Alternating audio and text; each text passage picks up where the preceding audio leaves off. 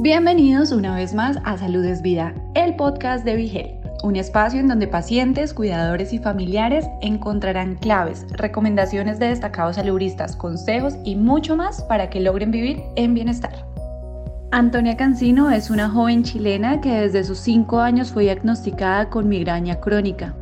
¿Cómo ha impactado esta condición neurológica su vida y cómo el diagnóstico de su enfermedad la ha motivado a apoyar a otras personas alrededor del mundo a través de sus redes sociales? Su testimonio hace parte de nuestro podcast Salud es Vida.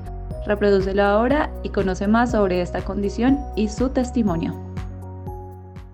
Saludos amigos de Be Health, Lili García con ustedes nuevamente. Hoy un tema que toca la vida de muchas personas, más mujeres que hombres, eh, y que muchas veces les paraliza su vida a nivel personal y a nivel profesional.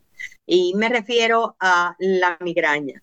Y para hablarnos sobre este tema tenemos a una jovencita que es paciente y que en esta ocasión visita Be Health desde Chile. Así que le damos la bienvenida a Antonia Cancino, también colega periodista digital. Eh, Antonia, gracias por estar con nosotros en Be Health. Hola, mucho gusto, muchas gracias por la invitación. Muy agradecida de estar desde aquí, desde Chile, como dices tú, poder contar mi experiencia que también representa a muchos. En este caso, desde Chile somos eh, dos millones, como dos pacientes de migraña, así que Dos millones más o menos. Sí, es una cantidad importante de migrañosos en Chile.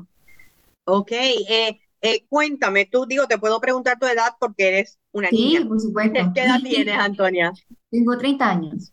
30 años. ¿Cuándo comenzó la migraña en tu vida? Mi primer episodio fue a los 5 años, más o menos. Y wow, la niña. Muy pequeña, muy, muy pequeña. Y mi primer diagnóstico fue a los 8 años, que ese fue el diagnóstico de migraña, en el fondo. Y luego ya como hace 10 años más o menos, que es migraña crónica, que en el fondo ya, ya es con el diagnóstico de más de 15 episodios al, al mes. Ok, ¿y, todo, ¿y cómo estás ahora? Eh, uy, ahora más o menos, llevo, em, llevo una, una semana como con altos y bajos de dolor, precisamente porque como, como te comentaba antes de partir la, la entrevista, tuvimos cambio de hora que a pesar de que fue solo una hora de cambio, eh, es un cambio en el sueño y para mí los cambios de, sueño, em, en verdad cualquier cambio de rutina para cualquier persona migrañosa es un gatillante, puede ser un gatillante de migraña. Entonces ahí tuve un pequeño desorden en el sueño y he andado como acomodando un poco las horas. Ok, cuando hablas del dolor, em, hay manifestaciones diversas de la migraña. Em, ¿Cómo se te manifiesta a ti en tu caso?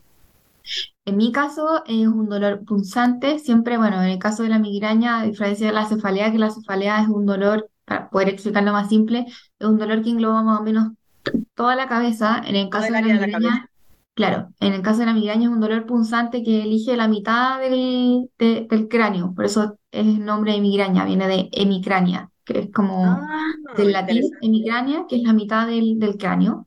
Em, y entonces en mi caso casi siempre obviamente puede intercambiar los lados, pero casi siempre es el lado derecho, eh, muy punzante y sufro de aura visual, que es esto de un previo aviso al dolor, que es como unos destellos en, en, la vista, eh, alguna molestia también de olores, náuseas y luego viene el dolor.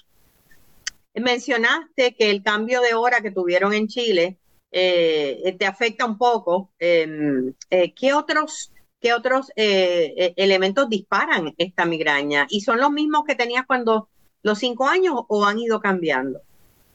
Eh, son los mismos de base, la alimentación es la principal, la que yo más, en el fondo, la que más cuido y la que más tengo como identificada cuál es lo que peor y mejor me, me, me hace en el fondo.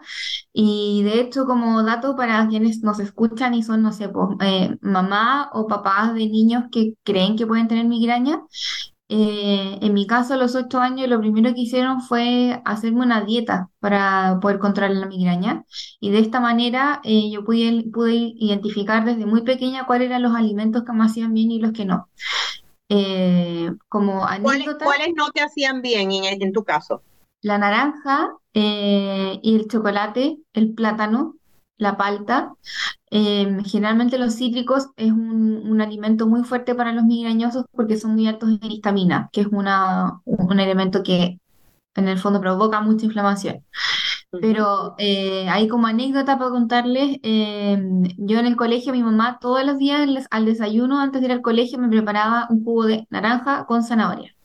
Anda.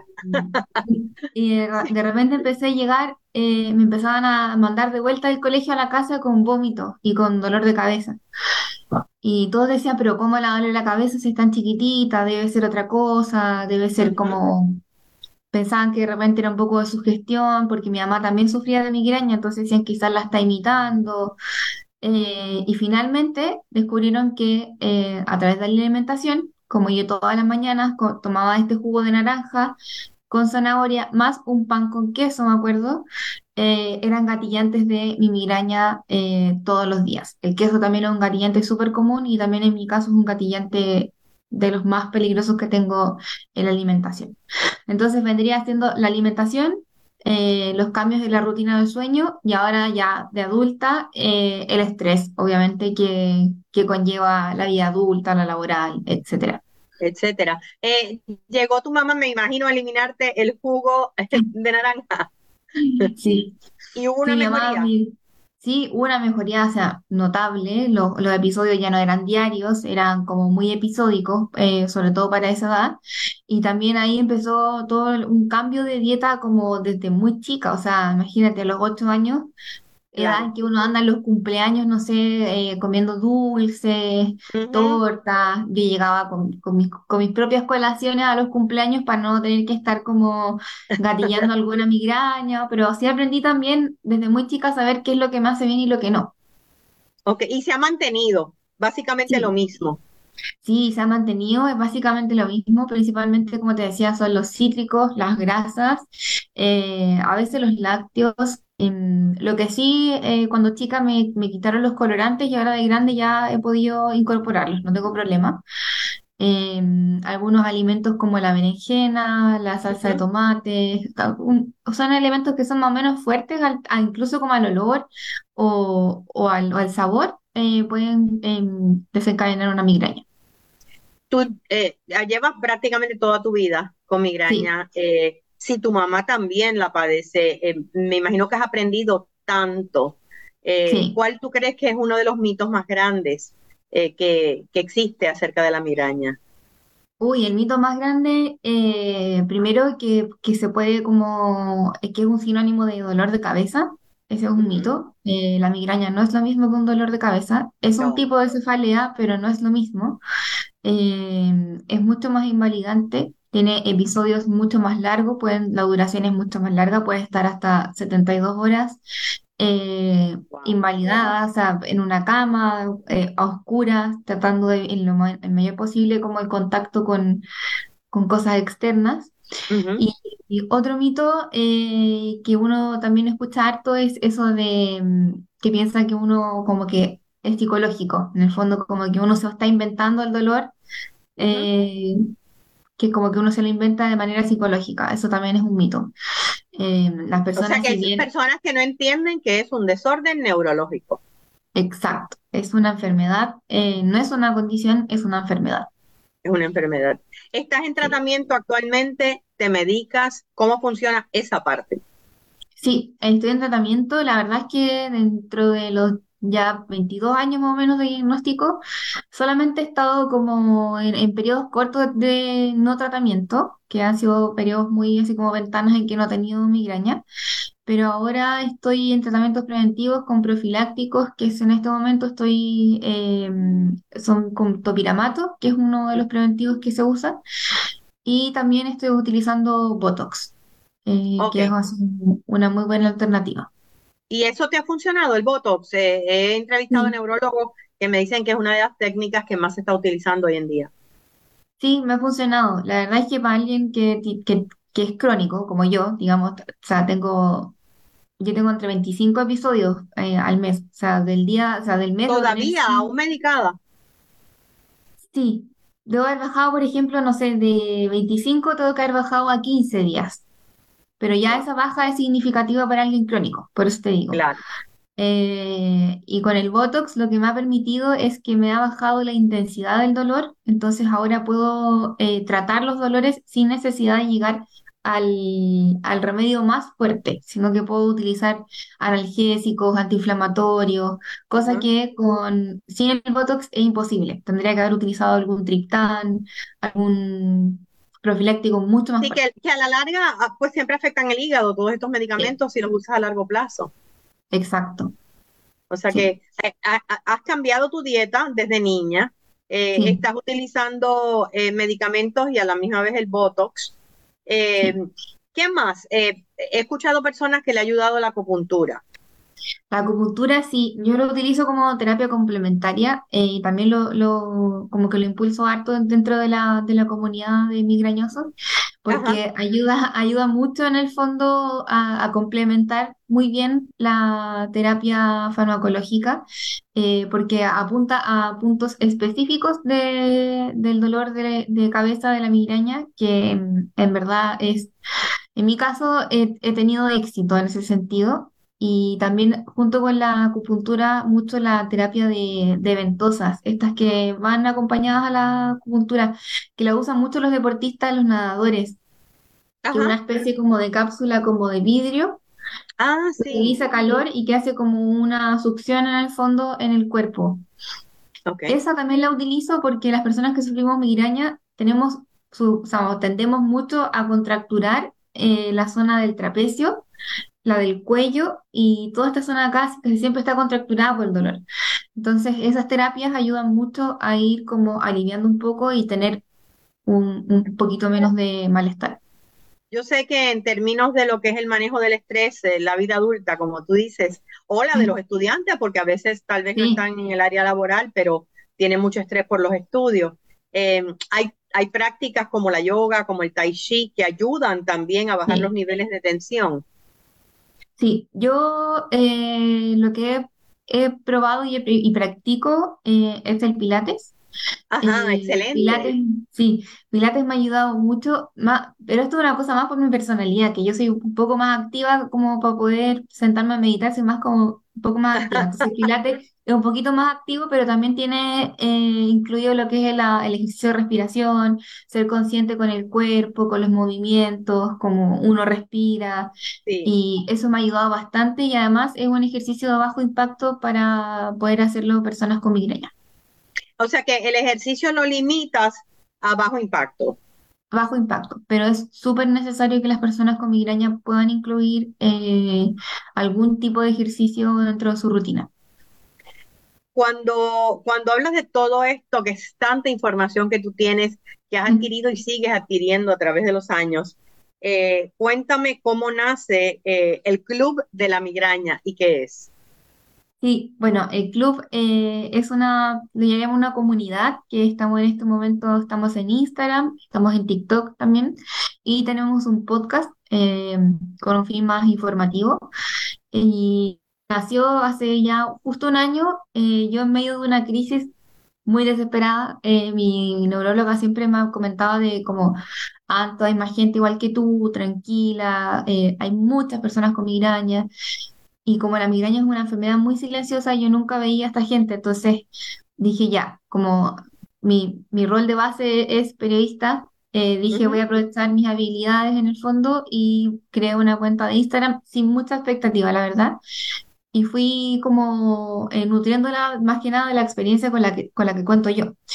Y a partir de eso eh, empecé a generar una comunidad muy grande. Hoy ya somos más de 12.000 personas en Instagram y en TikTok, eh, y en TikTok más de 100.000. Y ahí en TikTok hay gente de muchos países y también mucha gente de Puerto Rico también. Sí, Sí, ¿qué has aprendido de, de esos compañeros y compañeras pacientes de migraña en este proceso? Lo que más he aprendido es que eh, la experiencia es más o menos similar en, en todas partes, en todos los países. Eh, la migraña es una enfermedad que al ser, al ser tan silenciosa, a nosotros escoger llevarlo de manera tan eh, como callada, tan hacia adentro, privada. sí, tan privada, eh, no es muy conocida. Entonces no es reconocida como una enfermedad, de hecho es solamente conocido como un episodio, como un dolor de cabeza en el fondo.